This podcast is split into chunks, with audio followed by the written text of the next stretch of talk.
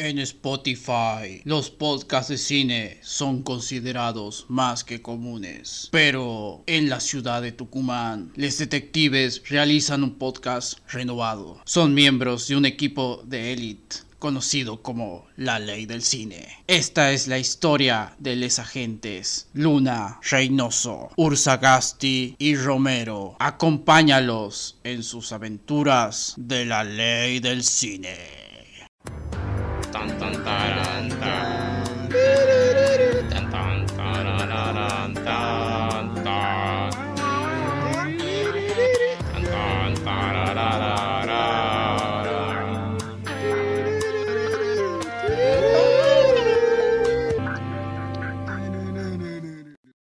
Buenos días, buenas tardes, buenas noches, sean bienvenidos a este programa número 8 ya de nuestro podcast llamado La Ley del Cine. presento con ustedes, mi nombre es Juan Urzagasti, hoy estaré a cargo de la conducción y por suerte, afortunadamente, eh, para esta ocasión me pueden acompañar todos mis compañeros para este programa. Los presento, está conmigo Santi Romero, Agus Reynoso y Nicole Luna. ¿Cómo andan chicos? Hola Juan, ¿cómo estás? Muy bien, muy bien. Un gusto estar acá desde otro rol, digamos, así que este programa va a salir muy, muy bien. ¿Cómo le van a todos? Volví a aparecer otra vez. Por suerte, digamos que no nos atacó el COVID, pero psicológicamente yo creo que decía, el bicho está tanto físicamente como mental sin atacar, digamos. Pero bueno, y aquí andamos. ¿Cómo están ustedes? Tanto tiempo, la verdad que la última vez no pude estar, los extrañé y parece que hubiera pasado ya tres años de pandemia de que no grabamos y pasaron, ¿qué? Dos semanas. Así que bueno, espero que se queden, que el programa va a estar muy, muy bueno. Y bueno, por ahí capaz que se me escucha como en los audios de WhatsApp, que ahora viene la actualización de que se habla muy rápido, pero no, chicos, hablo así normalmente, así que imagínense si me ponen el reproducir rápido. Así que bueno, tengan paciencia, ya me van a agarrar el ritmo.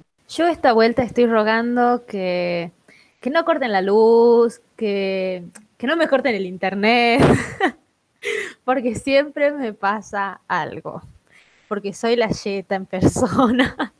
Así que bueno, espero que esta, esta vuelta pueda estar en todo el capítulo sin ningún tipo de inconveniente. Así que contento como hago de poder estar otra vez con ustedes. ¿Pagaste la factura este mes? Sí, sí, esta vuelta la pagué con tiempo. Me acordé que grabábamos hoy y dije, eh, mamá, paga, paga ya el, el abono del wifi porque si no, si no, no, si no renuncio. Importante tener los medios para grabar.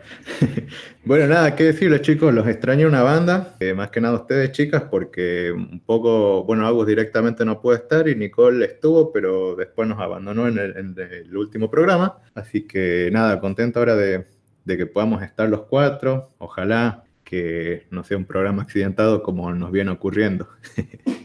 Pero bueno, antes de que comencemos de lleno con lo que es la película que vamos a hablar hoy, nada, les consulto si quieren contarme un poco a la gente algo que estuvieran viendo estos días, alguna recomendación que quieran darle. Creo que Nicole y Santi pueden hablar de un reencuentro que se dio estos días y que se estuvo hablando mucho. Así que nada, ¿qué, qué me cuentan chicos? Tengo que decir que todavía estoy procesando la reunión de Friends. No, no, no, no termino de procesar alguna cosa, es como mucha información. No, no sé si decir algo, Santi, ya la viste, antes de largar alguna cosa que suene media spoiler.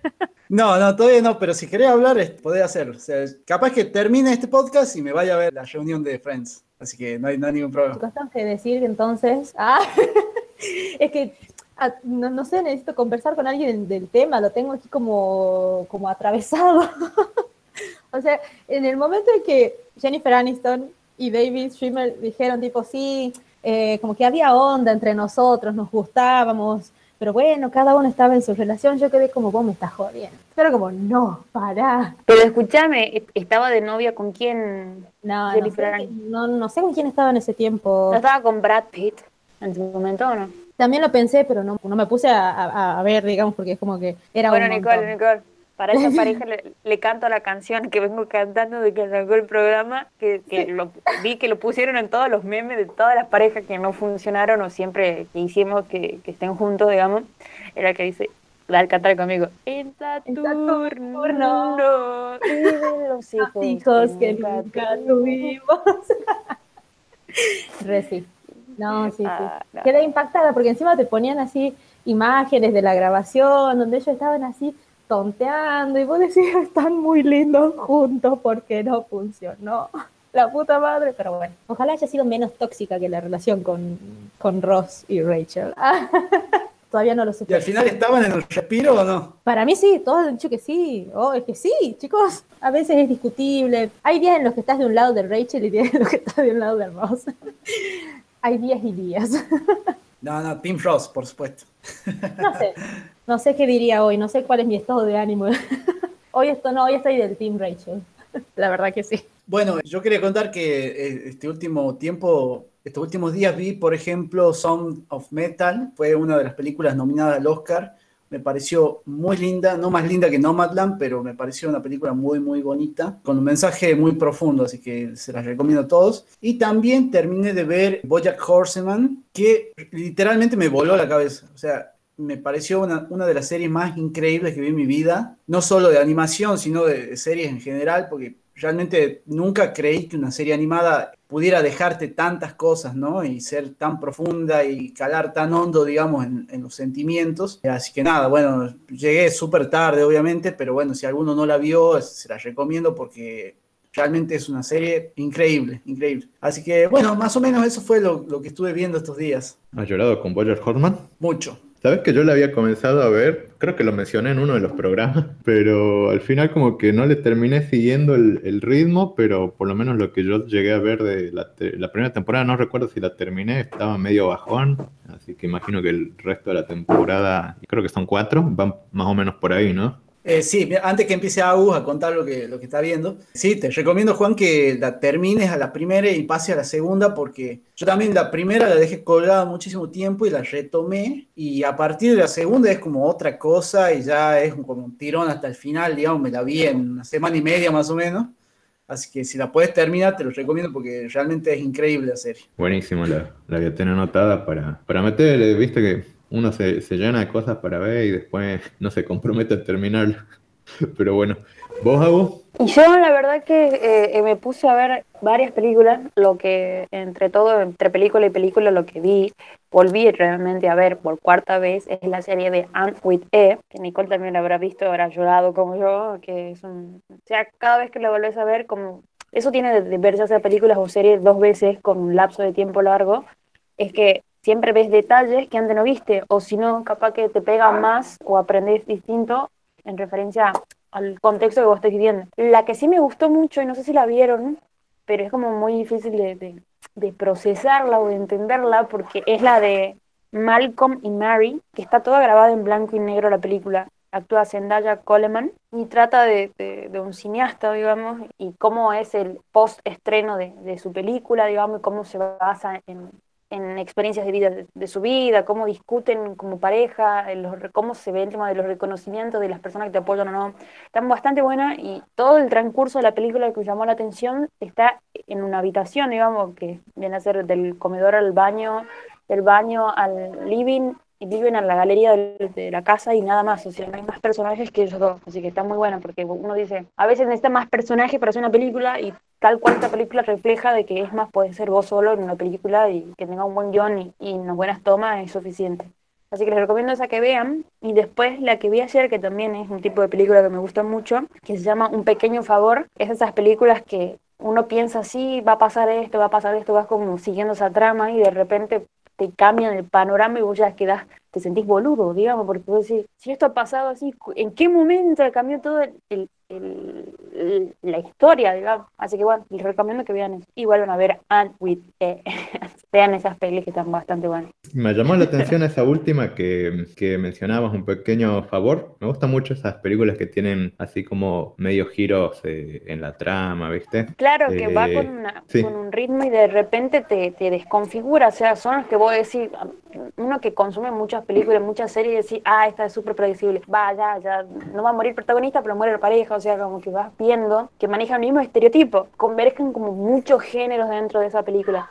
Como la acción, el horror, el misterio, ese tipo de películas son muy buenas. Después no sé si vieron, eh, similar si te gusta, creo que está en Netflix, es Animales Nocturnos y Contratiempo, no sé si la vieron, pero maneja la misma metodología, o sea, te hace jugar con la mente de una cosa y después termina siendo otra. La verdad que admiro como y pienso cómo sería el libro de la película siempre que veo una película así, digo, uff, creo que sería más choqueante. Yo tenía anotadas para ver a esas, pero me pasa lo mismo con lo que le digo a Santiago, que tengo tanto que no sé por dónde comenzar. Yo traté de meterle a una al menos. Y bueno, yo por mi parte eh, he visto bastantes películas, eh, bueno, tratando de decidir de qué iba a tratar el capítulo del que íbamos a hablar hoy. Entonces eh, vi por muchas que tenía por ahí anotadas, que quería echarle un ojo. Así que nada, le Quería comentar de dos en particular. Una que se llama The Visit, es una película de terror de M. Night Shyamalan. Qué decirle, me, me cagué de miedo con la película. Tiene esos momentos como medio, no sé si turbina, pero, o sea, son cosas que estás viendo que no se basan en jumpscare, pero te hace pasar un mal momento, digamos. Y justo de un director que es bastante conocido por meter giros en la trama. Bueno, pasó con El sexto sentido y de ahí como que se desinfló bastante, pero bueno, en esta película en particular me, gusta el, trabajo que hace, cómo te va llevando, bueno, ves cosas así medio raras que van pasando a la gente y como que no entendés mucho qué onda, igual no tiene nada de sobrenatural, son como cosas ordinarias, pero un poco como que te genera cierta incomodidad, así que nada, si están con ganas de cagarse de miedo un rato, de Visit, de M. Night Shyamalan. Y la otra película de la que quería hablar, comentar algo rápido, es Army of the Dead. Es una película que se habló una banda la última semana, es una producción original de Netflix, dirigida por el siempre polémico Zack Snyder. Nuestro este, amigo. Sí, los queremos mucho. Ahí había estado viendo que hacían bromas como, como Zack Snyder va a tener que sacar una versión extendida de esta película para arreglar lo que hizo Zack Snyder con la película. Porque, para los que no sepan, es bastante conocido por tirarse versiones extendidas de películas que grabó para, para que sean mejores de lo que fueron originalmente. Por favor, que no dure cuatro horas esta vez, digamos. Sí, sí. Igual de este universo hay para rato, porque según estaba viendo por ahí, se va a hacer una serie basada en el universo que que inaugura esta, esta película. La trama es muy sencilla, la verdad que trata de un apocalipsis que zombie que ocurre en Las Vegas, bueno, una infección, se contagia toda la ciudad y el, el, gobierno yankee tiene la ciudad cerrada, digamos, y está como, ¿qué van a hacer con, con el brote para que no se extienda a todo el país, entonces deciden que van a bombardear la mierda a Las Vegas y nada, y que muera ahí la invasión. Y en eso como que mm, a, uno de los chabones, un, marine que participó en la evacuación de las personas de Las Vegas, le, le, aparece un, chinito y le dice que, que necesita rescatar dinero que, que quedó en, en la ciudad y le ofrece algo así como 50 millones de dólares para que rescate todo el dinero que, que él tenía guardada en, Las Vegas. Entonces eh, va a buscar amigos y se meten en la ciudad. Por eso, está muy dividida la opinión entre que está buena y que no está buena. No sé, a mí las películas de zombies me gustan mucho y tengo que decir que la película esta tiene sus momentos muy buenos, pero siento que como al final se cae mucho, entonces hay que ver si, si Zack Snyder se tira una versión extendida de esto para arreglar lo que hizo ahora. Nada, no sé, si le gusta el cine zombie, creo que es una película que tienen que verla sí o sí y bueno, saquen sus propias conclusiones. No, no quiero decir que es algo que recomiendo o no, porque tiene momentos muy buenos y momentos muy malos. Así que metiéndonos ya de lleno con lo que sería la película de la que vamos a hablar eh, el episodio de hoy. Vamos a hablar de Baby Driver, una película dirigida por Edgar Wright. Acá quiero contarle a ustedes chicos y al público que nos escucha eh, yo tenía como muchas dudas sobre qué, con qué película mandarme. En un primer momento dije, hablemos del resplandor, pero es una película que creo que es para hablar una banda. Encima está el libro también, que a mí me, me, gustó mucho también en su momento cuando lo leí, entonces me parecía más justo que si iba a hablar de la película, eh, nada, rever un poco el, el, libro. Este, así que mi siguiente pensamiento era mandarme con algún director más actual, en su momento pensé Tarantino, pero también para Tarantino hay para hablar una bocha. Así que digo, otro que, que, esté bueno, que yo siga más o menos. Y nada, se me ocurrió Edgar Wright, que es un director por ahí que algunos lo, lo conocerá más que nada por Scott Pilgrim vs. The World, otra película que también me planteé hablar para el programa de hoy, pero me pasa lo mismo que con El Resplandor, es que tiene un cómic, entonces creo que está bueno para hacer como un paralelismo entre lo que se cuenta en el cómic y lo que pasa en la película. Así que me tiré por otra que de este director, estaba que podría ser Shaun of the Dead, que es una película de zombies también, que a muchos les gustó, pero a mí un poco menos de, la aceptación que tiene la crítica. Después está Hot Fuzz, que es un, policial medio comedia, y quedaba esta que, que me quedó un buen recuerdo cuando la vi en su momento, y me tiré a verla de nuevo y le digo a los chicos, bueno, hagamos Baby Driver a ver qué sale. Así que es la película que elegí para, para hoy. Este, antes que nos metamos así a hablar más de lleno en la película? ¿Quieren contar alguna impresión que, le, que les dio la película, algo así a grandes rasgos que, que les haya parecido? A mí lo que me gustó mucho de la película es que el personaje principal hable poco y escuche mucha música, digamos, como lo introdujeron sin tanto diálogo en las escenas, ya que llamó mucho la atención. Sí, a mí también una de las cosas que más me gustó es, bueno, siempre como que por ahí me llama mucho la atención la música a la que recurren por ahí para utilizar en las películas y como que esta tiene una banda de canciones porque, o sea, todo el hilo te mete un poco también en eso y es como que, no sé, saltaba una canción y yo era como que, bueno, ya tendré que buscar alguna playlist donde estén todas estas canciones, que es lo que siempre hago después de que termino de ver alguna película. Eh, sí, a, mí me gustó mucho también, y bueno, Juan, vos que habías nombrado Tarantino, eh, y de hecho pude leer por ahí que eh, a la hora de, de escribir la película, Wright habló con Tarantino, y bueno, Tarantino le dio un par de tips para hacer la película, y le gustó mucho, entonces lo agregó en los créditos. Eh, eso me pareció como llamativo. Y esta película tiene mucho de Tarantino, justamente este género, ¿no? del atraco, de, los de la delincuencia. Eh, me pareció muy piola y como dice Nicole también, la banda de sonido es una locura.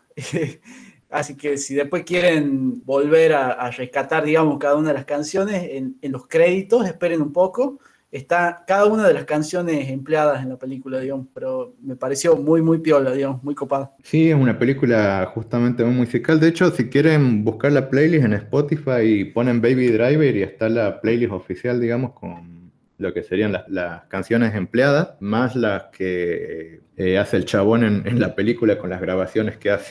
sí, sí, justo también había visto el dato ese de Tarantino, que le pidió como muchos consejos respecto a lo que es este más el género de acción, porque por ahí mm, Edgar Wright es un director que se mete mucho más en lo que es la comedia. Igual en la película esta también tiene sus momentos de comedia, no, no podía ser menos de de este director. Y, y, sí, al final se puede leer eh, un agradecimiento especial por, todo el apoyo que le brindó Tarantino a, a Gray a lo largo de, la filmación de la película. La verdad que resultó algo bastante, bastante de Tarantino, como vos decís. Sí, es verdad, Juan, esto de que tiene mucha comedia, porque hay, hay algunas partes de la película donde me reí un montón, digamos, y que tenía como buenos finales en los chistes, me pareció muy bueno, muy gracioso. Sí, tremendo. Bueno, eh, pasamos rápidamente a un repaso del de, el elenco de la película. Este, tenemos a Ansel Elgort, que hace el papel de Baby. Este, quizás muchos lo ubiquen por haber aparecido en Bajo la misma estrella. Yo la verdad que de otra película no, no lo tengo. Leí por ahí que aparece en Divergente, pero no la he visto, así que no, no puedo opinar. Pero bueno, me gusta el papel que hace, como que, como que le sale bien esa cuestión de, de chico introvertido, que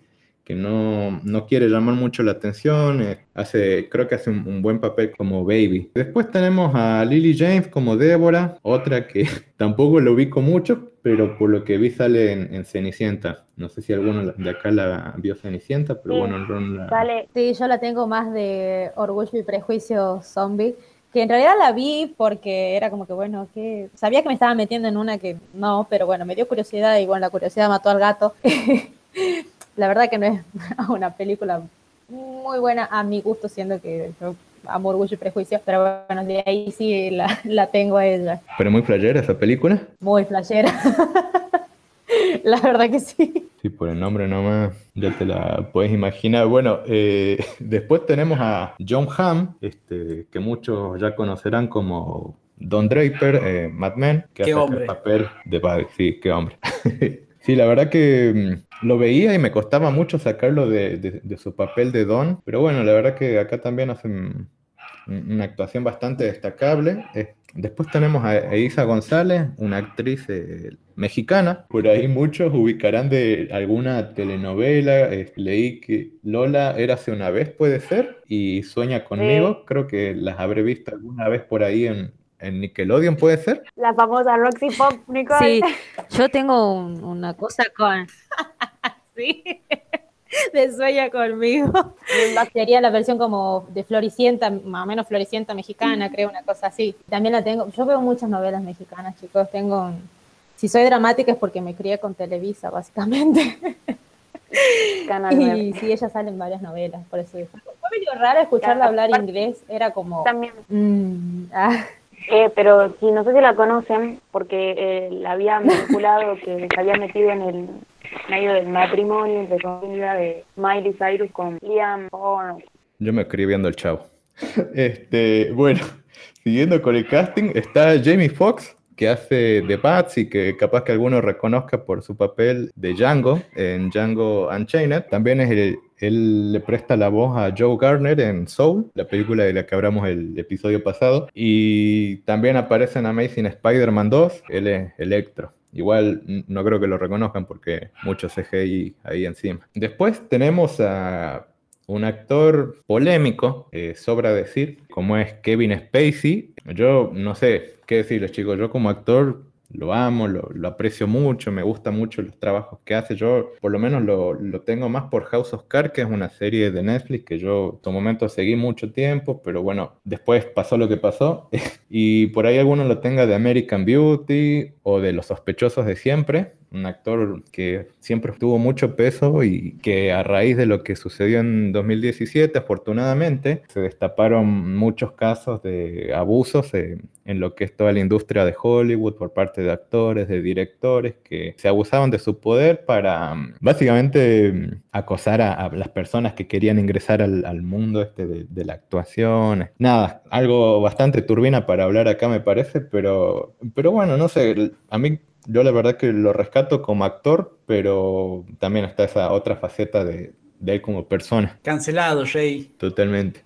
Encima eh, pasó algo así medio turbio con, con el chabón este, porque el año pasado tenía que afrontar un juicio por todas las acusaciones que, que, tuvo en su contra y, y, de un momento a otro murieron todos los que tenían que testificar en su contra. O sea, algo, algo ahí, ahí.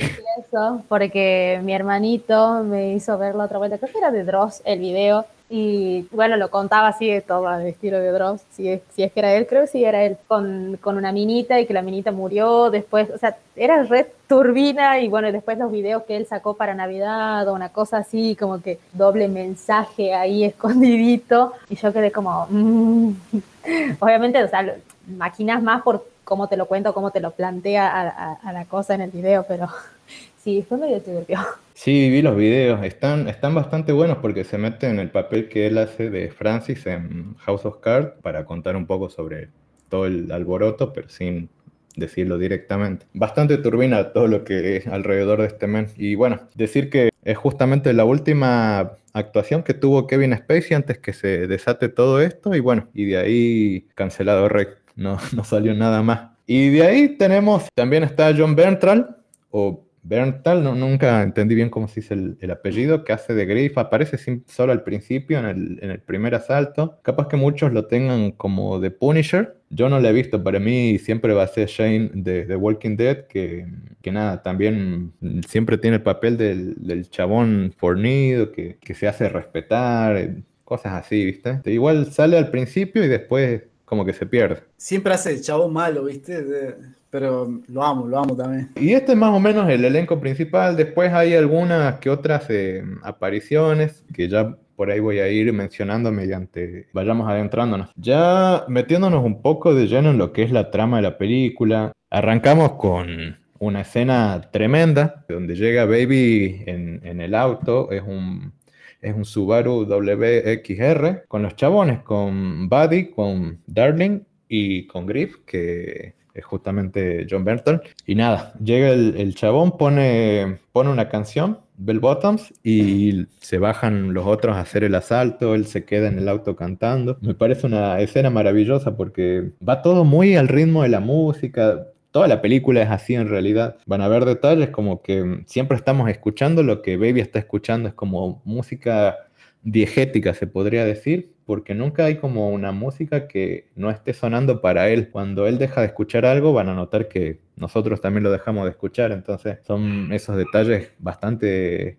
copados que tiene Edgar Wright al momento de, hacer sus películas. Tenemos una primera apertura que es con un asalto, los chabones se meten al banco y de ahí se da un escape en, el auto este, que conduce Baby. Baby es el, el que se encarga de llevarlos de, a los asaltos y después eh, hacer el escape en el auto. Y ahí lo vemos al chabón manejando, derrapando, esquivando a los policías, después ingeniándoselas para perderlos y finalmente se meten en, un, en una cochera y intercambian de autos y, y, hasta ahí llegamos con la escena inicial para hacer la primera la escena con la que arranca la película. Me parece que está, está TR, la verdad. Sí, tal cual, Juan. A mí lo que más me gusta de este inicio es, como vos decís, ¿no? Esto de que la película va girando o está ambientada todo el tiempo la música que, Baby escucha, ¿no? Y eso me, parece muy genial. Y bueno, la, primera secuencia de acción, la verdad que es como que, es como si fuera que de entrada la película te engancha, ¿no? Y y vos que estabas repasando hace un momento el cast, ¿no? Eh, yo personalmente no la conocí esta película hasta que la mencionaste y pediste que la hagamos en el podcast. Y realmente es un cast de la puta madre, ¿no? Porque pensás que lo tenés a, John Hamm, lo tenés al chaboncito de Bajo una misma estrella, eh, lo tenés, la tenés a, Lily James, tenés a Isa González, tenés a, John Bernal. O sea, es un cast tremendo, digamos, y de entrada es como que la película ya te invita a quedarte, ¿no? Sí, coincido mucho con eso, porque bueno, yo generalmente no soy tanto de las películas onda un poco de acción. Por ahí me cuesta mucho agarrarle la mano o, engancharme fácil con esas películas. Pero esta, no sé si quizás es por el tema de esto también, que creo que es lo que más me gustó de, de que te metes mucho con el personaje porque estás escuchando todo el tiempo lo que él escucha. Y yo dije, es como todos siempre a veces se plantean cómo musicalizarían eh, su vida si fuese una película, o esto de que no sé si me estaría adelantando, pero tipo que eh, cuando quiere arrancar, o creo que es uno de los asaltos, tiene que volver la canción al principio para que funcione, digamos, la, la cosa, y es como que pensar esto también, de que en un momento determinado siempre tenés como esa canción que tiene que sonar de fondo como ideal. Y eso es lo que te va como metiendo mucho más en la película. Ah, para mí, como dice Santi, este, le pegaron muy bien en el tema de, los personajes, porque realmente, o sea, me hace dudar tanto si realmente no se está actuando él mismo, digamos, ¿entendés? Como que lo, lo encarna muy bien en el papel, Y bueno, está más de decir que a mí me sorprendió, por primera vez que, como dice Nicole, la veo a Isa González actuando y hablando en inglés, es como, man, yo te conocía de otro lado mira cómo escalaste.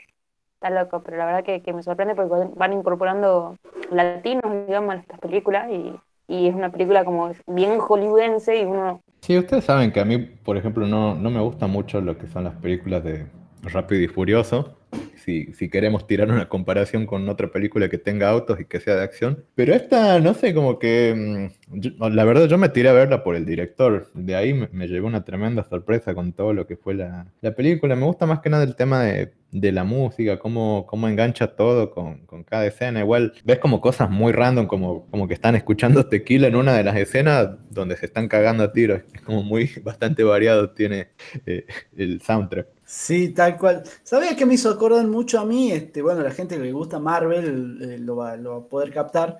Eh, me hizo acordar mucho a Guardianes de la Galaxia, ¿no? Como cada, en cada escena está, tiene un tema que lo acompaña, que está muy bien elegido, digamos, y, bueno, los conocen los Guardianes de la Galaxia. Seguramente deben haber escuchado Awesome Mix eh, volumen 1 y 2, que es compilado donde están las canciones de la película, de las dos películas, ¿no? Y es una banda sonora tremenda. Y tal cual como decía Juan, así como suena tequila, yo exploté de risa en la parte cuando está John Hamm, eh, casi al final, no me estoy adelantando un poco, pero cuando está en la cafetería, ¿no? Y empieza a sonar ese tema de, de White, ¿no? Nunca mejor acompañado también, porque, bueno, es como dije al principio, John Hamm es como el, el qué hombre definitivo, digamos, así que no, no podía ser mejor acompañado, digamos, para en esa escena con esa canción, ¿no? Sí, totalmente, creo que le han pegado bastante bien. De hecho, Edgar Riley le preguntaron en algún momento, che, ¿qué onda si, si al final no podías meter esta canción, si no te la concedían? Y el chabón dijo, no tengo idea, porque él planeó la película con esas canciones y él mismo dice, si no me dejaban hacer con una en cualquiera de esas, no sé qué iba a meter en, su lugar. Así que nada, por suerte salió lo que salió y está este, este peliculón. E igual, por ahí muchos le, discuten que, pueden no ser las mejores películas de Edgar Wright. A mí me parecen tremendas.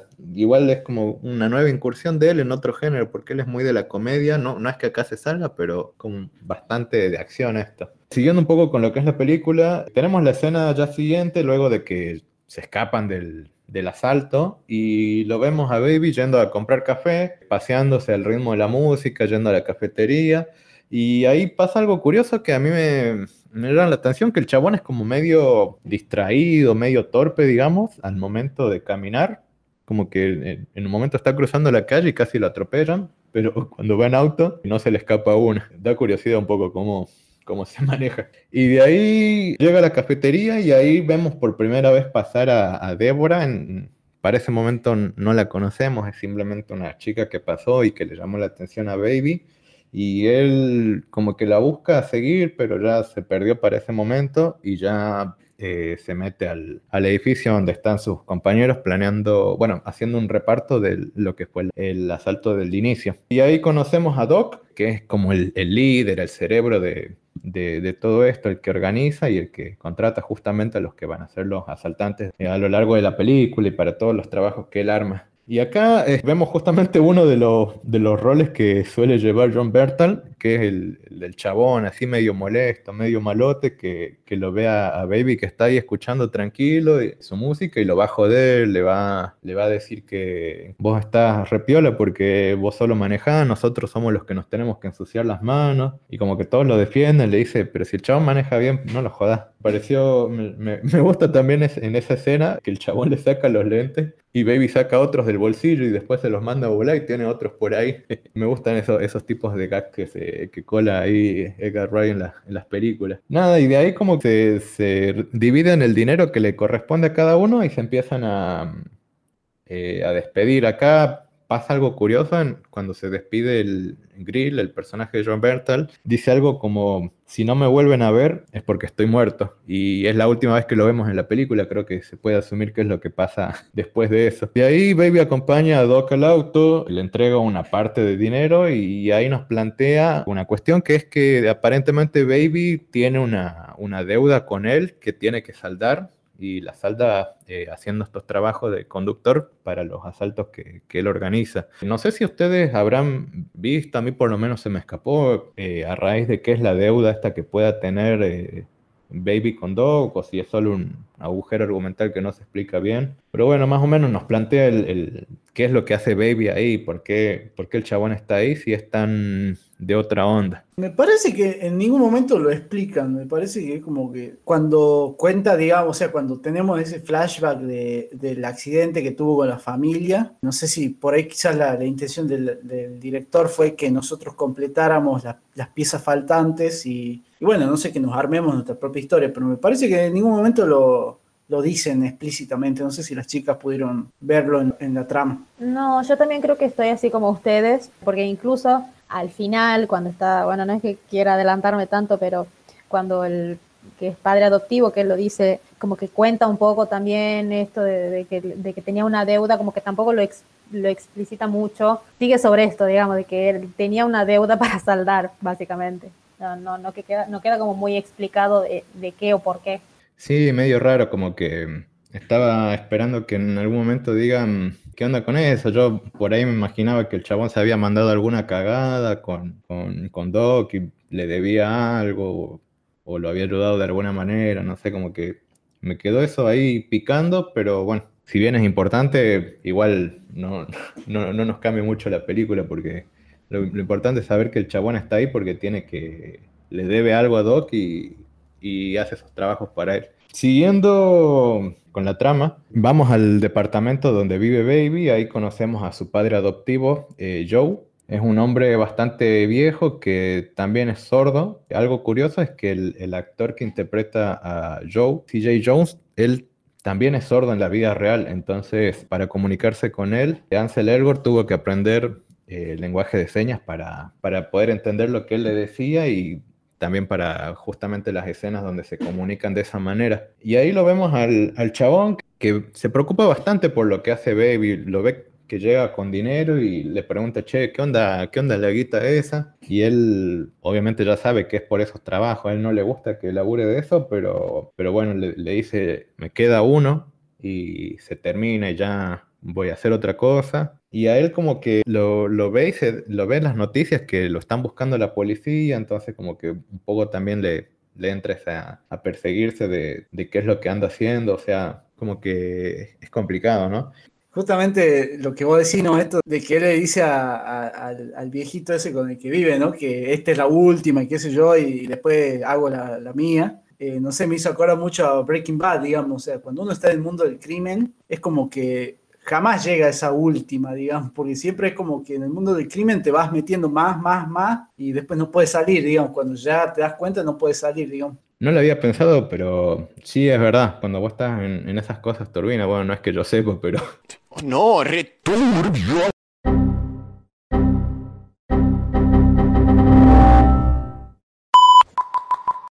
Por lo menos por lo que hemos visto de película y justamente Breaking Bad, eh, sí es como que estás ahí, pero ya no, no, hay puerta de salida, digamos, una vez que entraste, te quedas y, o, o morís, básicamente. Bueno, siguiendo con, con la escena siguiente, tenemos a, a, Baby que está viendo televisión con, con Joe y en eso vemos una secuencia de escenas de películas, vemos una escena de Fight Club, una escena de Monster Inc., que curiosamente todas son diálogos que más adelante lo van a volver a ver eh, a lo largo de la película. Me da gracia porque en, en un momento habla algo como de la amistad, eh, como tipo lo, lo, importante es la amistad que tenemos, somos un equipo, y son, son frases, por ejemplo, que más adelante le repite Baby a Doc y que luego él se da cuenta y, y le responde al respecto.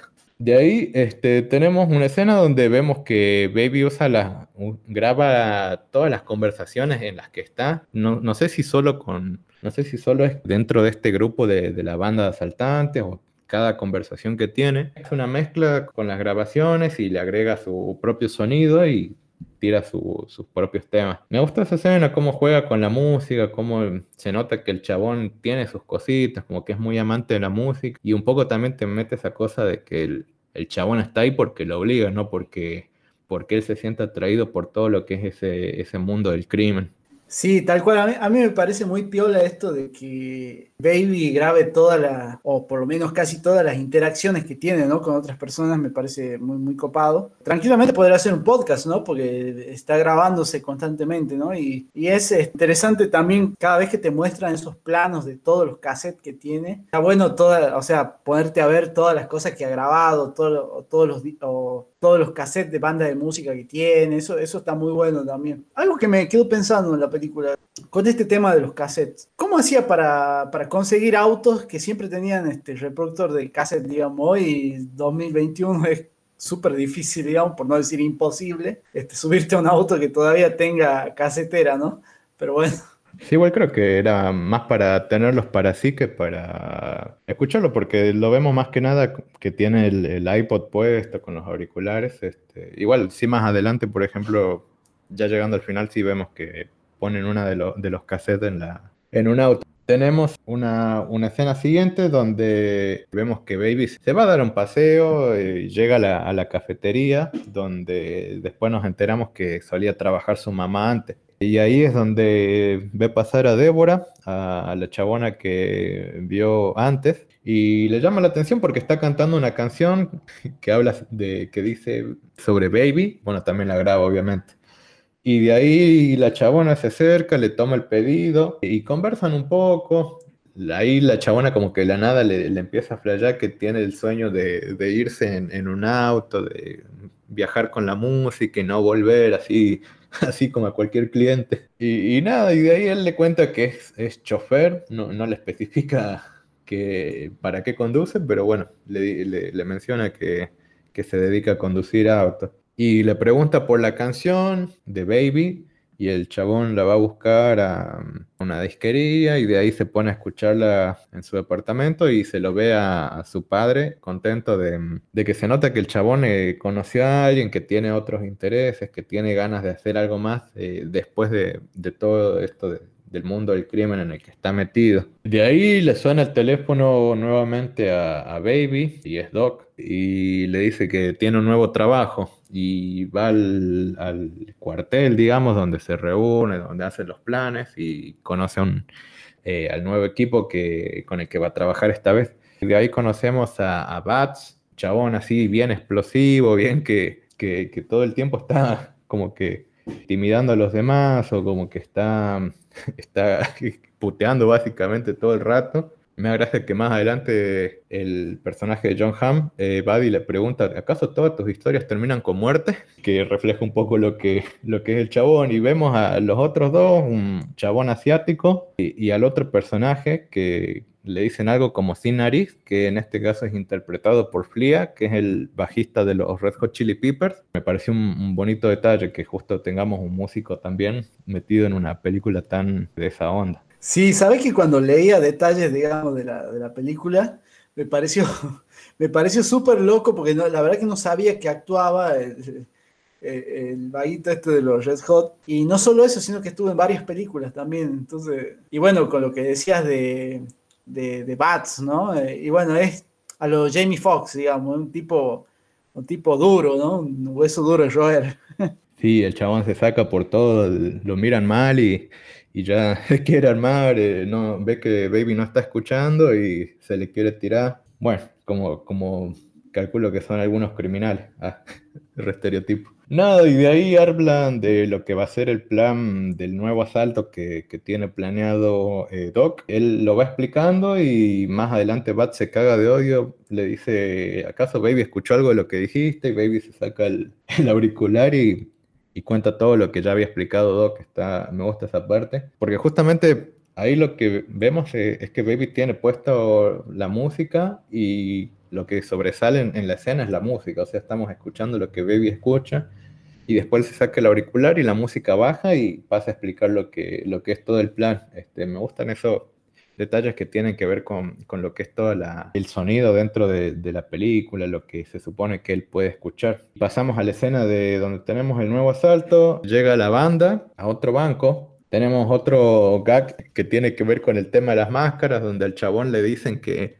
consiga eh, máscaras de Michael Myers y el chabón se va a conseguir las máscaras estas de las películas de Austin Powers. De Austin Powers, sí. Sí, esos clásicos. Este, me da gracia porque el, chabón no, entiende, no qué le dijeron que busque y después le dice las de Halloween. Ah, las de Jason. No, le gritan todo. Eh, nada, y ahí comenzamos nuevamente con el tema de la música. Y Baby le manda la canción y los chabones están por bajar, pero no se bajan y entonces le dice, banca, banca, ahora. Y entonces se bajan y, Baby, nada, se queda ahí en el, listo para arrancar y mientras vemos que hay un, chabón que también los ve ahí, ve algo raro y para cuando se tratan ya de escapar, bueno, Baby ve que, que mataron a, uno de, los guardias, va el, el chabón que estaba en su camioneta y trata de detenerlo. Creo que, creo que dijeron que era un, ex soldado también, ejército, así que bueno, nada, estaba ahí tratando de, como dice, ser un héroe. Al final no los puede detener porque Baby es muy ágil, algo que, un detalle que me gusta de, la película es que todas las escenas estas que tienen que ver con, con las acrobacias en el auto, todas fueron realizadas de posta, digamos, no, no hay un trabajo de CGI ahí por detrás. Me gustan esas cosas porque eh, como que... Mm, Mantiene el realismo, digamos, como te muestra Pozo cómo serían explosiones, todo, como hace pedazo un auto impecable que a mí siempre digo, no, ¿cómo van a hacer semejante auto? Está muy, muy buena esa escena y más esa escena que se ya, como puedo decir, se va acercando a ese atraco, es bastante llamativa porque como que cambian el interés también del, personaje principal,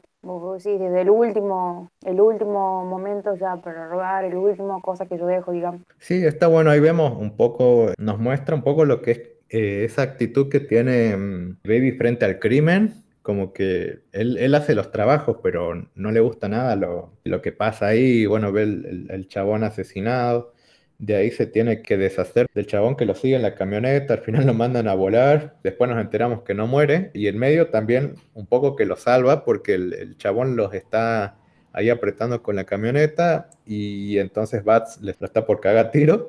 Y Baby hace una maniobra con el auto para sacarlo de- del camino y, y escaparse. Lo que muestra un poco que las intenciones de Baby es que, que el trabajo se haga, pero que en lo posible no salga, no salga la gente herida. Yo creo que ahí en esta escena eh, es como que un poco te da a entender como que el vaguito dice, "Mm, ¿dónde mierda me metí? Porque cuando empieza a ver que, sí, realmente era un, asesino, digamos, porque te lo muestra todo el tiempo, cada vez que se tiene que encargar de algo, tipo, la otra persona no vive para contarlo. Y es como que ahí marca también ya como el pensamiento que él tiene con el trabajo que en realidad está haciendo. Sí, de hecho es algo que en esta misma escena se remarca cuando quedan atrapados en un embotellamiento y entonces se bajan del auto y van a buscar el, auto que está más adelante, donde justo hay una señora que está con su bebé y le dicen que, que, que deje al bebé, que no lo toque y él va, lo saca para la señora para dárselo y, y ahí sí se toman el palo con el auto. Después lo mismo que en el primer atraco, se meten a un garaje, cambian de autos y, se escapan. Me gusta mucho esta, esta secuencia, siento que están muy, bastante bien coreografiadas, no sé cómo, cómo es el tema de la realización de secuencias que tienen que ver con esto, con lo que son persecuciones, pero nada, creo que es de las cosas más destacadas de la película, creo que, no sé si ha- hay algo así en, en Rápidos y Furiosos, pero me gusta bastante cómo, cómo está llevado. Eh, se nota el trabajo eh, que hay de parte de, Tarantino, este, aportando ideas para lo que son las, estas secuencias. Sí, tal cual, Juan. Sabes que justo quería aportar un poco ahí de- en esto del trabajo con cámara en movimiento, ¿no? Vos habías mencionado esto de que en las películas no habían, no habían utilizado CGI, ¿no? Para, para realizar algunas, algunas escenas. Y me hizo acordar mucho, ¿sabes quién? A quién, a los hermanos rusos, ¿no? Que también este, trabajan en Marvel, que han hecho otras, han hecho algunas, varias películas de acción. Ellos tienen también ese método de trabajo de filmar escenas en movimiento, ellos con la cámara movilizándose en, en- en otros autos, con grúas, eh, y siguiendo todo- todas estas secuencias de acción, digamos, participando, digamos, activamente en cada una de las tomas, ¿no? En ese sentido me pareció muy, muy similar a ese estilo, ¿no? Sí, me gusta todo el, el laburo que hacen detrás de, de- cámaras. Bueno, justamente que no, no tenga que apoyarse en, en efectos eh, digitales para, para hacer las escenas, sino que sean algo que, que esté planificado por ellos, que salga lo más realista posible, porque si bien hoy el, el CGI está muy avanzado y todo, como que muchas veces no termina de quedar del todo bien, creo que es algo a rescatar. eh, que se meta más en lo práctico en, la película. Y nuevamente tenemos una reunión en el cuartel donde Baby pasa a dejar los cafés y se da cuenta que falta mm, el, el chino que estaba mm, acompañándolos en el atraco. Acá me, me olvidé mencionar que el, el chabón se, cuando se están escapando en uno de los autos dice que se olvidó su arma en el auto que habían dejado atrás. Yo calculo que por ese motivo al- más tarde nos enteramos que, que nada, que lo, lo mataron, que supongo que por la cagada que se mandó, porque calculo que se puede rastrear el arma, cosas así. Y ahí como que ya se despide de Doc, Baby, y en teoría es el último trabajo ya que tenía que hacer para él, ya, es libre. Bueno, como último encargo le dice que deshaga del, auto donde está el cuerpo del, del chabón que mataron. Y ahí vemos a- que lo lleva a la chatarrería y como que le vienen algunos flashbacks de lo que fue el accidente que tuvo con, con su mamá, con, con su papá, y vemos que está marcado un poco por, por todo lo que es ese tema. Pero igual rápidamente lo vemos que se aleja contento porque, mm, digamos, ya, ya es libre, ya no tiene que estar ahí pendiente de, de qué va a hacer con su vida, si, si sigue ahí, porque en teoría ya, ya completó lo que le debía, ya, ya puede hacer la suya. Y nada, y ahí ya vemos que vuelve al, al departamento y, y Joe le dice que se pone contento por él y le dice que al fin va a poder conseguir un trabajo, le sugiere que consiga un trabajo justamente de,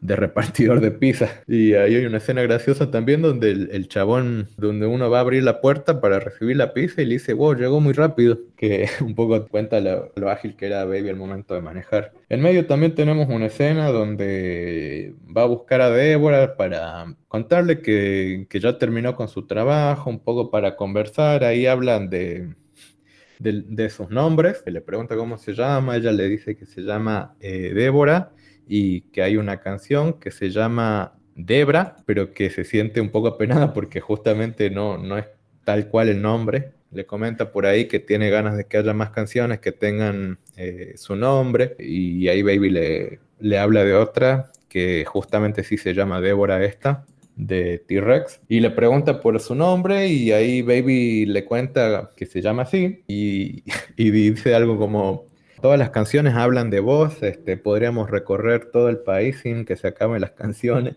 Ahí me dio un poco de miedo, tengo que decir, de que, ya que estaban buscando canciones que tengan los nombres que termine sonando, por ejemplo, la de Justin Bieber en medio de alguna de, de la secuencia. Así que bueno. Y nada, y se van a, a una lavandería luego de que ella termina su turno y ahí le hace escuchar la canción y acuerdan que van a tener una cita más adelante. Eh, vemos que Baby con el dinero que consiguió trabajando como repartidor puede llevarla a la cita de la que hablan y ahí se encuentra nuevamente con Doc que les paga la cena, entonces él sale a hablar con él, a ver qué onda. Y el chabón le dice que, que ahora lo va a necesitar para otro trabajo que tiene. Y él le dice qué onda, yo, nosotros ya terminamos y él le dice eh, algo como no siempre trabajo con las mismas personas y a vos te tengo desde el inicio, desde que nos conocimos, así que estás adentro no y el chabón le dice no, no quiero y, y ahí entra a amenazarlo como, eh, bueno, vos podés no hacer el trabajo, pero no te puedo asegurar que, eh, que esa novia que tenés o que tu papá va a estar bien. Sí, un poco Baby se ve presionado a de nuevo aceptar conducir para otro de los asaltos que organiza. No sé si te ha pasado vos, eh, Juan, que cuando sale esa amenaza yo decía, no, al viejito no, a la mesera sí, pero al viejito no. Mucha ternura de verlo a la- al padre adoptivo de, de Baby y, y que lo amenacen o que como le decían, che, mira, le vamos a hacer daño a, a- a tu viejo, cosas así. Yo decía, no, por favor, el viejito no, así me parecía de tierno. Igual no entiendo por qué tenía que cagar a la mesera, digamos. Igual era onda que ni siquiera salían, como que charlaban así nomás como para que la amenace de ahí, digamos, así, como que esa no, no encajó Sí, pero un poco se puede intuir por ahí de que algo andan porque están en una cita, digamos, cuando el chabón los encuentra. Sí, me apena un poco también el viejito porque desde que se presenta el, el- chabón lo ve que tiene un fuerte rechazo por todo lo que es el crimen, por los trabajos que tiene que hacer Baby un poco. Entiende que es necesario, pero él como que rechaza todo lo que tiene que ver con eso. De hecho, más adelante cuando le, le dice que tiene que guardar el dinero, él le dice, no, no quiero dinero sucio, no quiero que me deje eso. Sí, por, por el chabón, porque él la verdad que quiere lo mejor, pero, pero bueno, Baby está metido. Y ahora que lo pienso, sí estaría bueno saber el motivo de, de cuál es la deuda, de por qué tiene que estar sí o sí ahí, pero bueno, algo que nos quedó debiendo la película, creo. Igual es muy chistoso la amenaza, tipo le dice algo así como que él tiene que elegir si salir eh, en las cuatro, en cuatro ruedas o en dos ruedas. Y es como, bueno, no, sí, la primera, la primera. Sí, de ahí, bueno, ya mm, Baby lleva a, a Débora y se y ella le dice como, che, vos puedes contarme lo que sea, ¿no? Lo que sea, posta, contame. Y el chabón como que le mete un chamullo ahí de, no, es que tengo miedo no estar a tu altura, para, para no contarle qué onda con, con el, chabón que lo, fue a ver. Y nada, y de ahí se besan y, se despiden y ya, ya para el día siguiente toca ver lo del trabajo que, que le encarga Doc. Ahí tenemos otra escena bastante divertida, creo yo. Lo, lo mandan a Baby a que se meta en un, en el correo y tome nota como de todas la- las cosas que, que hay ahí, la cantidad de cámaras, la cantidad de empleados, los guardias que hay, si tienen armas, los horarios. Y el chabón está como ahí tratando de tomar nota, pero no siente que se le escapa y de la nada el chaboncito, el, el- el sobrino de Doc que, que lo lleva para que un poco sea para despistar, le tira la cuenta de todo lo que hay. Eh, sí, a mí me pareció muy gracioso porque me, me hizo dar la impresión como que el, changuito, digamos, el, el, sobrino de Doc, era igual que él, ¿no? Porque eh, ahí no, viste, pudo, pudo captar en, en, un segundo el, el, tema de las cámaras, cuántas personas había, todo. Eh, y cuando tiene ese pequeño diálogo, ¿no? Con la, con la cajera, le dice, ¿es tu hijo? Sí, ¿y cuántos años tiene? Eh, cuatro. tengo ocho.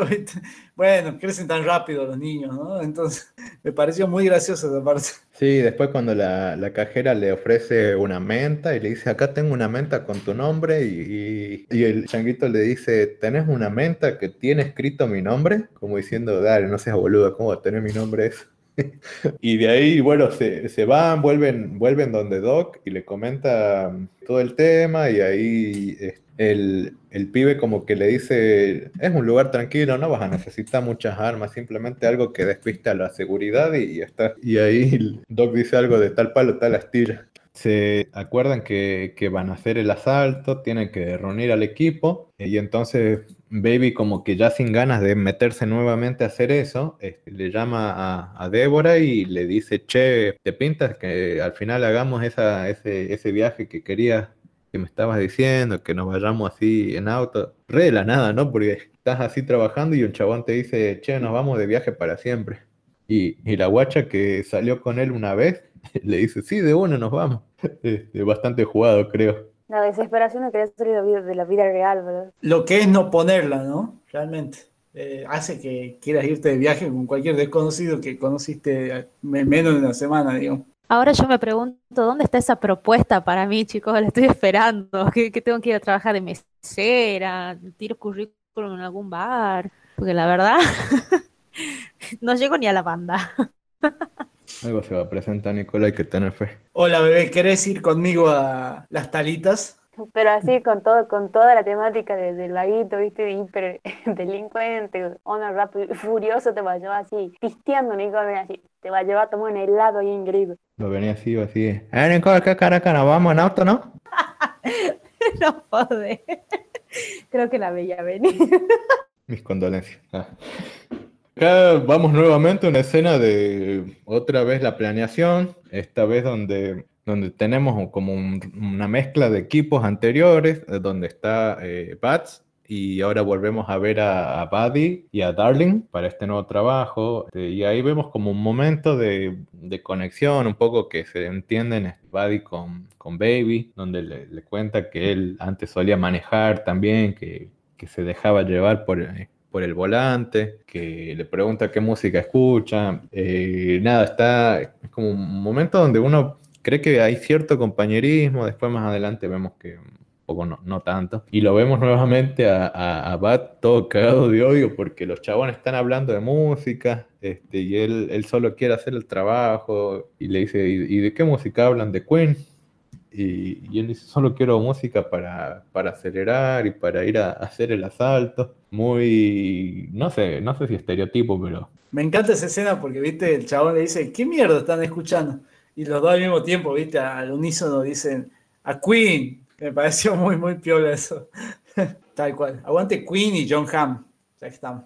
Es por ahí, pa. De ahí, Doc le comenta que lo que necesitan ahora es recoger armas que le van a aportar unos contactos que él tiene y les comenta que también de paso van a tener que continuar con el, asalto por la mañana, así que tienen que quedarse a pasar la noche. Entonces, eh, Baby como que ahí ve la oportunidad de nada, de poder escaparse a mitad de la noche e irse con, con la otra chabona. Y bueno, vamos a la escena donde van a recoger las armas y ya Bats entra como con una actitud así toda prepotente, toda como para, para pelearse con los chabones que están ahí. Bueno, un poco, un poco también mira con sospecha, se ve, ve raro a uno de los tipos y entonces, bueno, mientras están hablando con el chabón que le, les tiene que dar las armas, se da cuenta que uno de los que lo acompañan es policía. Yo le preguntan, no nos conocemos de antes y el chabón le dice algo como, si está vivo es que, es que no nos conocemos. Y de ahí, bueno, de una se arman, se arman lo, los madrazos, bueno, se empiezan a cagar a tiros, todo al ritmo de tequila, eh, y nada, terminan casi todos muertos. Ahí me, me, me, parece algo que por ahí puede ser un fallo en la trama, el tema de que Darling en teoría recibe un disparo, pero después la vemos que está apenas con un pañuelo puesto y no mucho más. Después no vemos que le afecte más adelante en, en las escenas que siguen. No sé, creo que ahí hubo un, un temita que no, no resolvieron bien. Y nada, y de ahí ya volviendo de todo lo que es eh, conseguir las armas y todo el tema, Bats le dice a, a Baby que tiene hambre, que se paren en, en un restaurante que está ahí en el camino, que justamente termina siendo el restaurante donde Débora trabaja, entonces el chabón le dice, no, no quiero, todo decidido a, protegerla, digamos, y el chabón que se impone bastante más le dice, bueno, si vos decís que no, entonces vamos ahí. Terminan yendo, y ahí Débora, bueno, los los ve entrando a los, a los chabones y a Baby, y él como que la mira, pero no le dice nada, no la saluda para no llamar la atención de los otros, para que no sepan que la conocen. Y nada, tienen un, un par de discusiones ahí sobre, sobre qué van a hacer con el asalto. Bueno, un poco le reclaman las- las actitudes que tiene Bat, por qué se saca tan fácil. Y un poco que él lo termina provocando a, a Buddy y Darling le dice que, que se calme, que no lo quiere ver enojado porque, porque se lo va a terminar lamentando. Bueno, y después eh, entra Débora y interactúa con ellos, les toma el pedido y Bud le dice algo como, che, vos sabes que a mi amigo no le gusta el restaurante este, ¿qué onda? ¿Qué, qué crees que le pasa? Porque yo lo veo bastante limpio, bastante, tiene buen servicio y ella como que ahí al borde de las lágrimas le dice, no sé si, si quiere pasar a, eh, por el libro de quejas, nos gustaría saber cómo podemos mejorar el servicio. Y ahí, bueno, se están yendo y Bat como que mm, la va a matar y Baby lo detiene y le dice que no y él sin sospechar mucho le dice, bueno, de una, déjale de propina y ahí le deja una nota avisándole que la va a pasar a buscar a, la mañana, a la madrugada y que esté preparada. Y ya de ahí vuelven, siguen con el tema de la planeación. Bueno, ahí Doc se caga de odio, digamos, porque le mataron a, todos los chabones y ahí le mienten ellos de, de que ellos habían, de que los chabones habían iniciado el tiroteo y no fue cosa de, de Bats y bueno, un poco se, se hacen cómplices entre ellos para, para que no, no sospeche que, que algo pasa. Y acuerdan que van a hacer nomás el, el asalto porque eh, Doc como que ya no está seguro, como que le dice, no, mira, mejor lo, lo cancelamos, busco otro equipo. Y al final Baby tiene la última palabra y le dice, hay que nos preparemos y hagamos este asalto de una vez. Igual después vemos que está todo cagado de miedo por lo que dijo. Y de ahí, bueno, ya vamos a una escena donde él se está escapando justamente para buscar a Débora e, e irse. Y lo detiene Buddy y le dice, che, ¿qué onda? El, chabón este Bats está todo loco, vos te querés escapar, no me dejes solo. Entonces llega Bats y, y le muestra que encontró la grabadora que él usa para grabar todas las conversaciones. Y le dice, che, ¿qué onda con esto? Y, y un poco que Buddy también se enoja, le dice, no, ¿por qué mierda nos estás grabando? Y ahí inventa, la- le, cuenta lo de la música, pero a los dos les parece un- una excusa muy boluda. Lo cagan noqueando y ya cuando se despierta está, lo tienen eh, atado y ya con todas la- las cintas del departamento. Bueno, pregunta, che, ¿qué onda con Joe?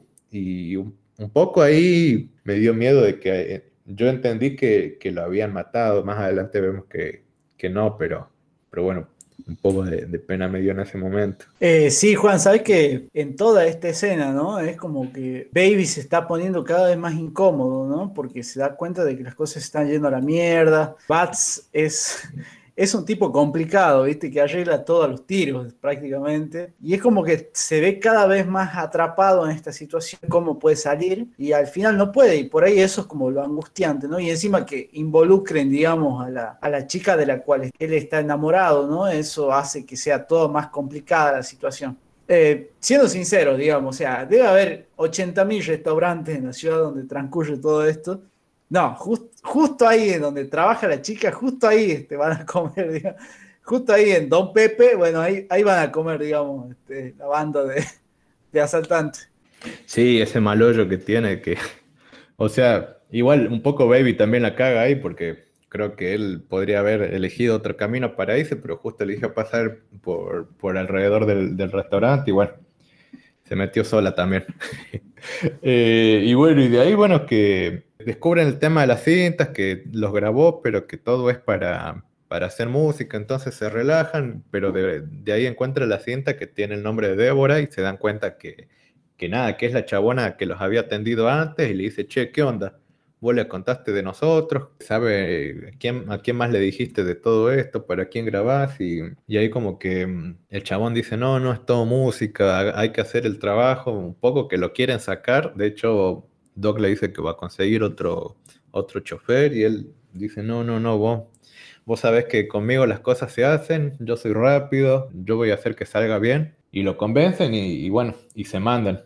Este, ya pasamos directamente a la mañana siguiente cuando ocurre el, asalto en, el correo, donde lo, lo, que tienen planeado en vez de robar dinero esta vez son, son órdenes de pago, algo así entendí que buscan, que supuestamente hay un chabón que después va a convertir esas órdenes en dinero, en fin, se meten con unos lentes un poco llamativos, ¿no? Que en teoría son para cegar a las cámaras y que no les pueda captar el rostro cuando están... Eh, haciendo el, atraco. Y nada, y van entrando uno por uno. A, a, Bat lo lleva por la parte de atrás. Y el chabón se pone los lentes y le dice, ¿cómo me veo? Y se va. Y de ahí, Baby se queda esperando, todo nervioso sobre qué hacer ahora. Y en eso ve que justo está llegando la señora de, que, con la que había hablado el día anterior, cuando lo fue a, a ver qué onda el, el tema del personal, de las cámaras ahí adentro del correo. Y encima con el mal hoyo de que la señora, incluso que el chabón tenía los lentes y todo, lo, lo reconoce.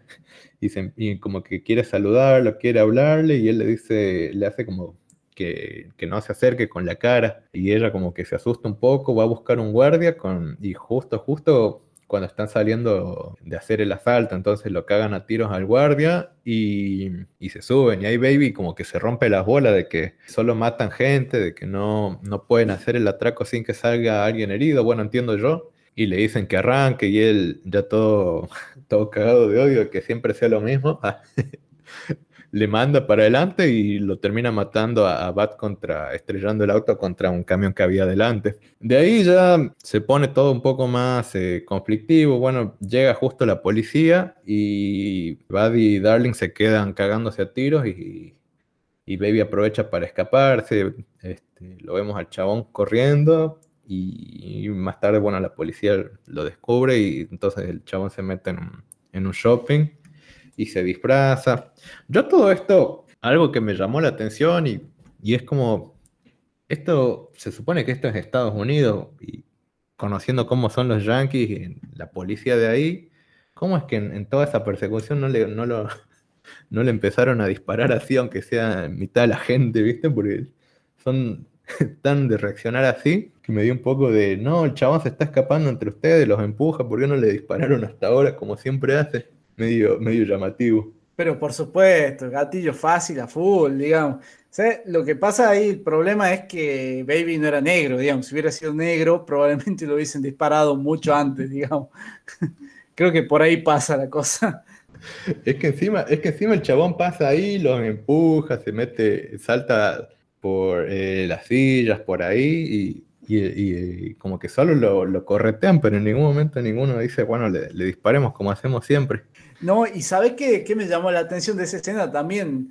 La resistencia de Baby, boludo, o sea, porque se corrió la vida el chabón, tenía para, tenía restos para correr un poco más, ¿no? O sea, si hubiera sido yo, a los tres minutos me pillaba nomás, decía, bueno, se culea todo ustedes con, con, con, con, su, con su plata, qué sé yo, ya está, ya me voy en cana nomás.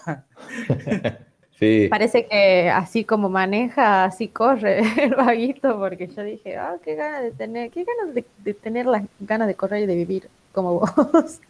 yo seguramente ya me había tropezado, creo que lo, lo choca en un momento, o no sé qué, qué, maniobra hace ahí con un auto, yo ya estaba tirada por ahí. Che, Nicole, no servirías para una película de terror, sería, como dice la Lailu, me palpingo el fantasma, y si no pienso correr. ni para una película de acción, ni para una película de terror. Sí, igual hay que estar en la situación de que te persiga la policía. A mí, anécdota, en mi adolescencia nos persiguió la policía a mí y a unos amigos, pero era por una boludez. Y, y sí, como que en esa cosa de, de, que no te agarren, le mandás, digamos, le mandás hasta que, hasta que tenés dónde esconderte o lo que sea. Igual no, no había hecho nada ilegal, chicos, no, no maté a nadie. Solo era un, un malentendido y como uno ve adolescente y no sabe qué onda la policía, se escapa. Mm, no lo sé, Ricky. Después somos los tucumanos. No sé, No, no, no, no. sé. No, tuvo, no, no hubo nada de violento ahí. Simplemente fue un- Claro. una escapada. Claro, todo el mundo dice eso, fue malentendido, digamos. Juan, no conté estas cosas en el podcast, porque si no la gente después escucha y nos cancela, digamos, ¿me entendés? O sea, Cancelados todos. Bueno, este, ya cuando ustedes tengan sus anécdotas de escapando de la policía, me cuentan acá también. Bueno, de ahí Baby llega y nada, se, se roba un auto y trata de escaparse y justo se da que termina chocando con, con- de nuevo con Darling y con Buddy y un poco lo putean, le dice, siempre nos cagas todo vos. Y un poco, y, ahí ya como que le dice, bueno, ya, ya, que nos metiste en esto, nos sacás conducir y justo llega la policía y bueno, se empiezan a, a cagar tiros de nuevo y con la mala suerte que termina muriendo Darling. O sea, lo que no le, le dispararon a Baby, le, le dispararon de una a ella, así, de- por ser latina.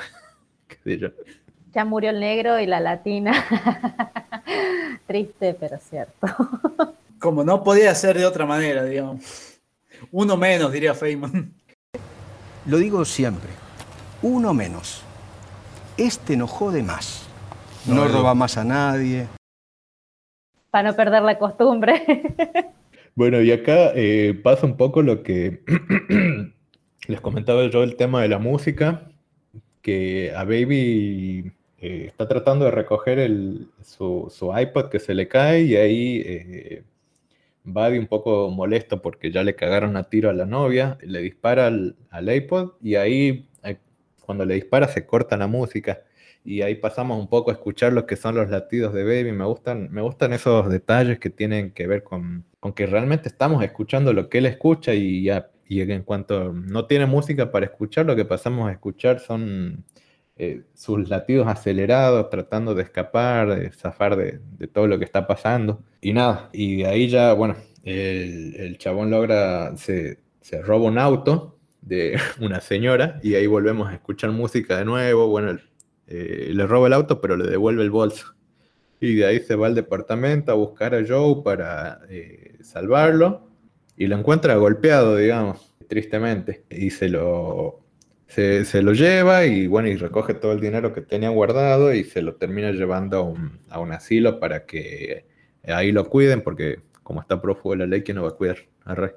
Eh, y ahí, bueno, le, le deja un- una grabación bonita de, las cosas que le gustan a, que, la comida yo, cómo le gusta que se la preparen, se despiden, él le pregunta si, si va a estar bien y él le promete que sí, le dice que se van a, que le promete que las cosas van a salir bien y bueno, y termina llegando la policía y Baby ya se escapó. No, ¿sabes lo que a mí me, me mata esa escena, Juan? Es que, viste cuando le devuelve el bolso a la, la señora, ¿no? Cuando le roba el auto.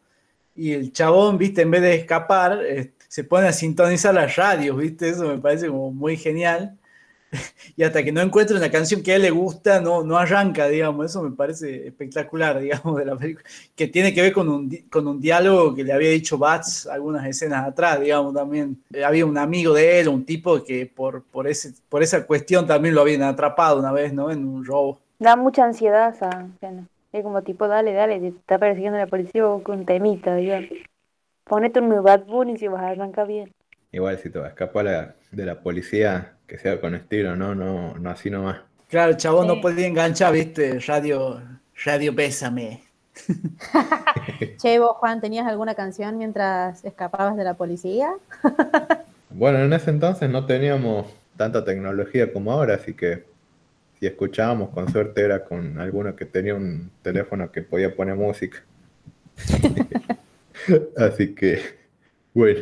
De ahí, eh, bueno, Baby va nuevamente al restaurante donde estaba eh, Débora, que básicamente la dejó plantada toda la noche. Le dijo, che, prepárate que a las 2 de la mañana nos vamos. Y la chabona se quedó toda la noche y todo el día esperando.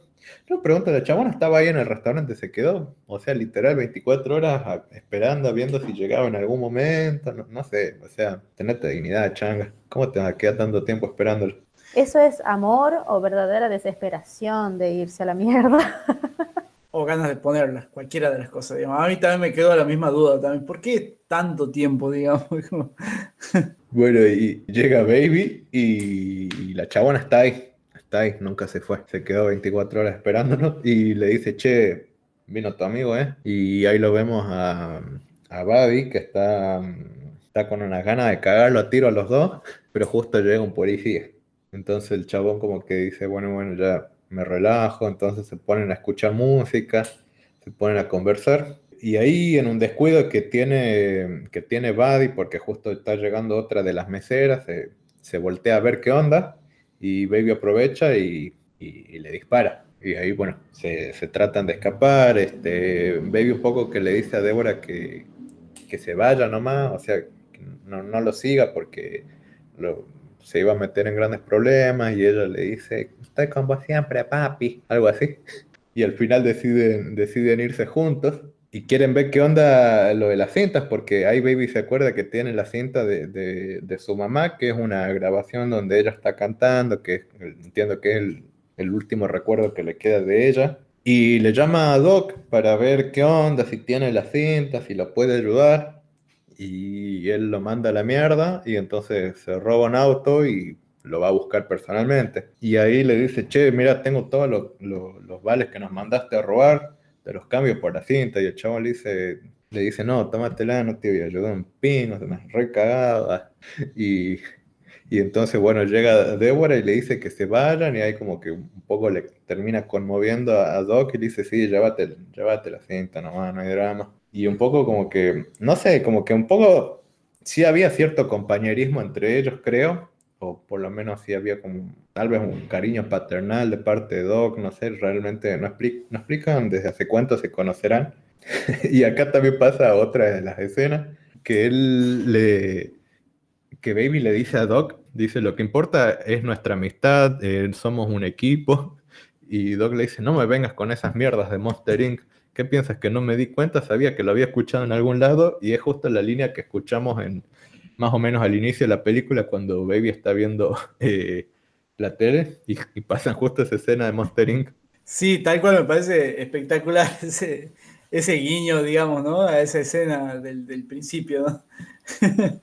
Hay muchas escenas así a lo largo de, de la película como que mm, de esa misma escena de, Baby Driver, que ahora no me acuerdo cuál era el diálogo, también sale una que se menciona más adelante, y esa cuando el chabón está con, con la cajera esta del, correo y le dice qué rápido crecen cuando le hablan del pendejo, también era una de, que mencionan ahí entre las... Eh, las escenas que muestran de la tele, que ahorita no me estoy acordando cuál era. Y de ahí como que les empieza a, decir, eh, los empieza a acompañar como para que se puedan ir, para que vayan seguros, eh, Doc, y justo llegan unos chabones que yo no sé bien de dónde, de dónde llegan.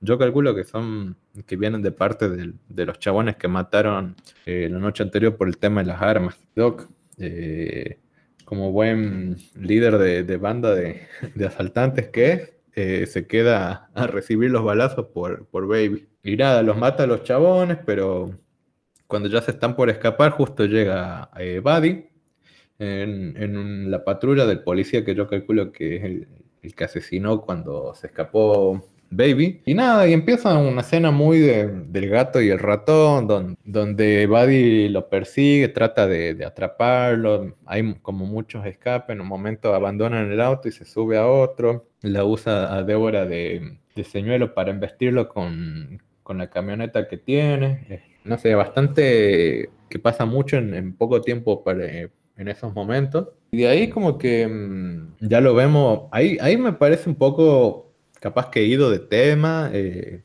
todo esto de Buddy, porque el chabón, te pones a, pensar que a la mañana se estaba cagando a tiros con la policía y nunca murió, nunca le pasó nada. Después recibió un disparo de Baby y se las arregló para llegar con el auto, como medio Terminator, ¿no? Sí, posto tal cual. ¿Sabes que esa escena me hizo retrotraer mucho a, como lo habías mencionado al principio del capítulo, ¿no? Esto de de que Wright es el mismo director de, Scott Pilgrim, ¿no? Todo este recurso de, de, las tomas rápidas, ¿viste? O sea, bueno, en un momento, ¿viste? Están con Buddy y de repente vuelven con las tomas a, a Baby, a, ¿viste? Eh, tomas cómo mete los cambios, toma, ¿viste? En, la cara cuando, cuando, cuando dobla el volante así bruscamente.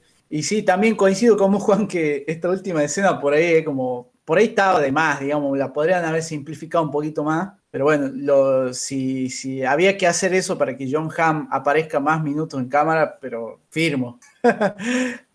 Sí, igual hubiera sido un buen corte de giro argumental que de la nada nos digan que el chabón era un Terminator que venía a buscarlo a, a Baby porque era el, el, que salvaba a la humanidad en el futuro.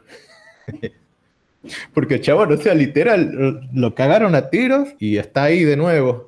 Te juro, no, no, era Baby, viste, era, en realidad su verdadero nombre era John Connor y tenía que salvar al futuro, digo. Ah. Bueno, de ahí tenemos ya la escena casi conclusiva de lo que es este, este enfrentamiento entre Baby y Buddy, donde eh, ya frente a frente los autos, Baby, como tiene una tremenda camioneta, lo puede empujar más al auto que a la patrulla que tiene eh, Buddy, y lo termina tirando, bueno, en medio se cagan a tiros desde, los asientos, y, termina tirando la patrulla, y acá pasa más de lo que yo menciono de Terminator, que el chabón ¿En qué momento le dio para escaparse del auto antes de que lo llegue a tirar? Como medio, medio sacada de la nada. Eh, y Baby se baja del auto, todo tranquilo, diciendo, total, ya lo tiré, no me va a pasar nada. Y aparece el otro por detrás y le dice algo como, me quitaste lo que más amabas y que ahora te voy a quitar a lo que, lo que más amas vos. Y, le dispara a la par de los oídos, básicamente lo deja sordo y pasa nuevamente el tema del sonido que nosotros nos quedamos también aturdidos, igual que Baby, eh, escuchando, bueno, no, tratando, no entendiendo muy bien lo que se dice en medio. Ahí, este, Débora, que un poco que estaba solo de acompañante, se arma de valor y se va a enfrentar con, con Buddy, y en lo que Baby tiene tiempo de conseguir el arma y, dispararle, y bueno, y el chabón se termina cayendo al vacío. Muy Terminator todo, no sé. Sí, no, tal cual. Me parece que esa, ese último enfrentamiento que tienen los dos, me parece que lo podrían haber simplificado. Pero bueno, qué sé yo, para un final está bien, no sé. Me parece dentro de todo. Sí, igual tiene esa cuestión de epicidad que creo que siempre tienen las películas de, de Wright, que siempre es muy, muy que tiene esos enemigos grandilocuentes. Pasa, por ejemplo, en Scott Pilgrim, aunque eso es algo totalmente de otro tema. Claro. Es como el este final boss, ¿viste? Como el final boss de, los videojuegos, prácticamente. Ah, que lo matás y después, cuando ya estás celebrando la victoria, ves que se le regenera toda la barra de vida y, que el, el, boss empieza a cambiar de forma. Tal cual, tal cual, así, así como lo decía. Y ya ahí sí que, que ya terminan de, de, matar finalmente a Buddy. Es como que yo entiendo que se desmaya Baby y ya se despierta en el auto que está conduciendo Débora. Justo se despierta cuando estaba escuchando a la cinta de su mamá. Porque capaz que la chabona dice, che, ¿qué onda toda esta cinta? Y se pone a escuchar y está la cinta donde ella está cantando y dice, qué turbina esto.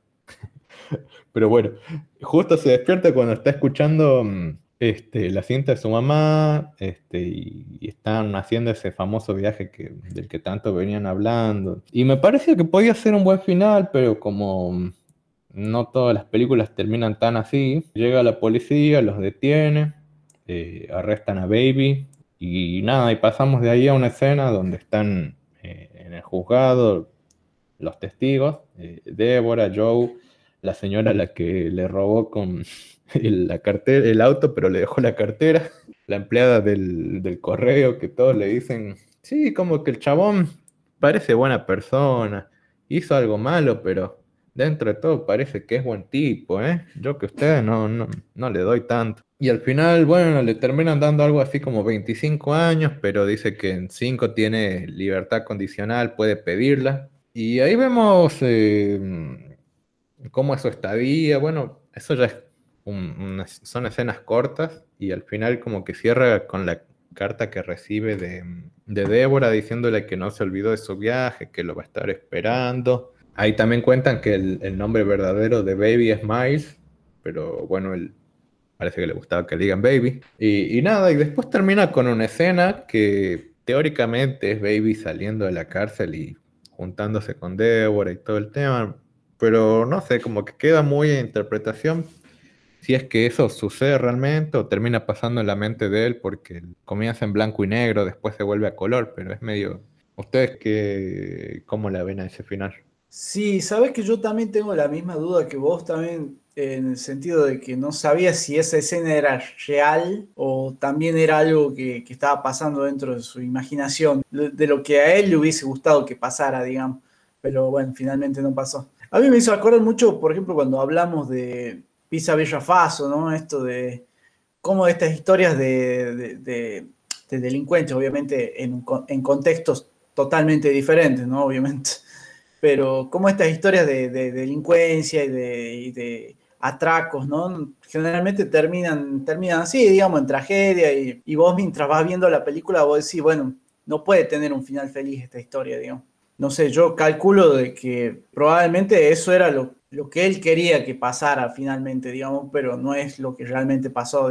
Aparte, todo bien con Lily James y su personaje, ¿no? Y de Débora, pero me cuesta creer que alguien pueda esperar cinco años por una persona que está en, prisión, digamos, o sea, aparte por una persona con la que no compartió tantas cosas tampoco, digo, no sé, no sé qué opina la chica.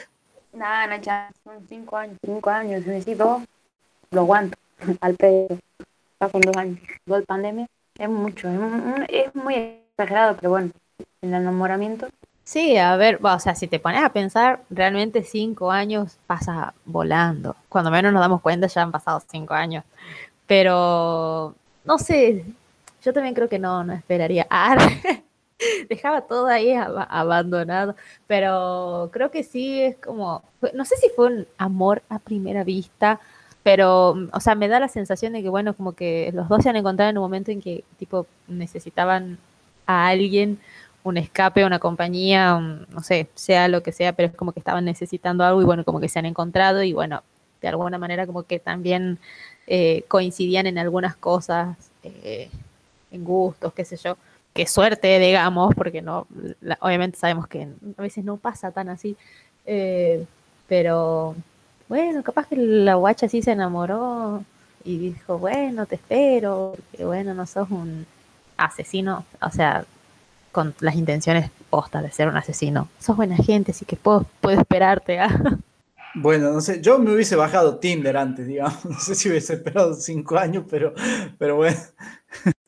No, ni siquiera sé si hubiera esperado toda esa noche que el chabón la dejó ahí, eh, agarra nomás, de que dale, nos vamos de viaje y después no cayó nunca. pero bueno, igual muy jugada la chabona, porque si bien no sabemos tanto de la vida de ella, como que tampoco se intuye que ella esté pasando una situación de mierda, como que simplemente, como que está aburrida de su vida y el chabón llega así con un montón de cosas eh, nuevas y, le dice, che, ¿qué onda? Nos vamos de viaje y ella así de buena, sí, dale. No sé, muy... Tengan cuidado, gente. No, no, no es para andar así con cualquiera. A mí me hizo acordar mucho a Telma y Luis, ¿viste? Esto de decir, bueno, vamos de viaje, ¿viste? En contra de la ley, en contra de todo el mundo. En ese sentido me pareció muy piola, digamos. No sé si fue un guiño o fue una especie de homenaje a Telma y Luis, pero me pareció muy piola, digamos. Ya con esto podemos decir que está concluido lo que sería la película. Este, agradecerles a ustedes chicos que por lo menos esta vez pareciera que no, que no pasó algo que nos impida grabar. Nada, me gustó volver a escucharlos, volver a, grabar. Y yo sé que siempre le decimos a la gente que vamos a tratar de salir más seguido, pero bueno, gente también tiene que entender que la vida del estudiante universitario y que por ahí también tiene otras cosas por afuera de la facultad, no es tan, no es tan fácil de acomodar, este, pero bueno, ahí vamos eh, tratando de llevarla. No sé si quieren agregar algún comentario más eh, antes que nos despidamos. Que la vean a la película y saquen sus propias conclusiones y que nos comenten a través de las redes sociales qué tal le pareció, si coinciden con nuestra crítica o no. No, yo personalmente quería decir que me gustó mucho la película y sí, como dice Agus, ¿no? Este, recomiendo a la audiencia del podcast que vayan y la vean porque realmente es muy divertida, es muy entretenida. Eh, yo tampoco soy mucho del género de acción, a decir verdad, es uno de los géneros que menos me gustan, pero me pareció muy entretenida la película, tiene un cast de la puta madre con actores y actrices muy buenos. Y la historia es bastante entretenida, ¿no? Así que bueno, les recomiendo a todo el mundo que vaya a verla y que obviamente que escuchen el podcast, digamos, y bueno, que nos escriban a nuestro Instagram para ver, bueno, qué, qué les pareció, digamos. Y bueno, que también nos escriban por, para ver cualquier cosa, cualquier sugerencia o cualquier pedido, digamos, que la gente quiera o desee que nosotros tratemos en los siguientes podcasts, ¿no? Yo también recomendarle, creo que me, quizá para los que no nos gusta tanto las películas así como puras, puras de acción, creo que viene bien, eh, y más en estos tiempos en los que un día podés salir a tomar matecitos en la plaza y el otro día te volvés a encerrar. Eh, siempre viene bien una película, así que si no saben qué ver, vean, véanla y, nos dan sus comentarios y después nos cuentan si qué habrían hecho ustedes en el caso de, en el caso de Débora, si habrían esperado cinco años o no, o, o se descargaban Tinder o bueno, lo que pase más rápido. Sí, hay que, hay que estar esos cinco años, ¿no? Pero bueno, nada, quiero agradecerles a ustedes por, por acompañarnos, por, por seguir escuchándonos, por, por seguir barcando el proyecto. Ojalá que cada vez podamos llegar a más gente. No sé, yo igual con que uno o dos escuchen y se queden contentos, con que le ayudemos a pasar el rato con las boludeces que hablamos, yo estoy contento, la verdad. Y nada, como le decían los chicos, si, tienen ganas, si quieren escribirnos, contarnos algo, comentarnos, dejarnos alguna sugerencia, pueden hacerlo en el Instagram de nuestro podcast, que es Ley del Cine 20, o nos pueden buscar también en Spotify como La Ley del Cine, donde ya están subidos los episodios anteriores. Si los quieren escuchar en orden, si quieren escuchar de alguno en específico. Y bueno, vamos a ver de qué va a ser el próximo capaz que las chicas hacen algo, capaz que viene alguien más, aún no lo decidimos, pero bueno, justamente si ustedes quieren que hagamos de algo en particular, pueden tranquilamente comentarnos que siempre estamos atentos a cualquier sugerencia. Sin más que agregar, me despido de ustedes chicos, Santi, Agus, Nicole, gracias por estar acá, por, no, no abandonarme porque podría haber salido mal como tantos otros episodios. Y les agradezco, bueno, a ustedes chicos por acompañarnos, a los que nos escuchan y nos estaremos escuchando para el próximo programa. Esto es Ley del Cine. Nos vemos pronto. Cuídense, gente.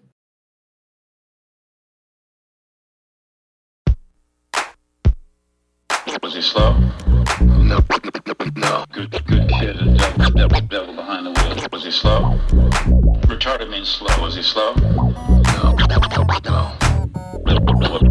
What the hell else more devil, devil behind the wheel. Retarded means slow. Was he slow? No. No. Was he slow? Devil behind the wheel. Was he slow? No. No. Was he slow? No. He's a good, he's a good kid. He's a, he's a good kid. De- devil behind the wheel. Was he, was he, was he slow? No, no, no, no, no, no.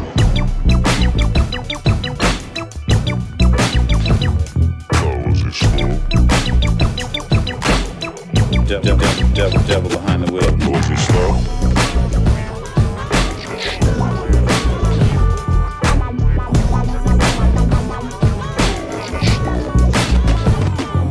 Was he slow? No. You don't sound retarded to me.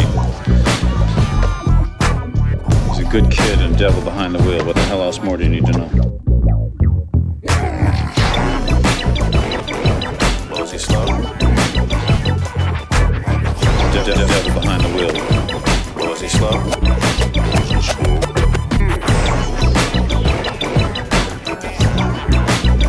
Was he slow? Was he slow? Was he slow?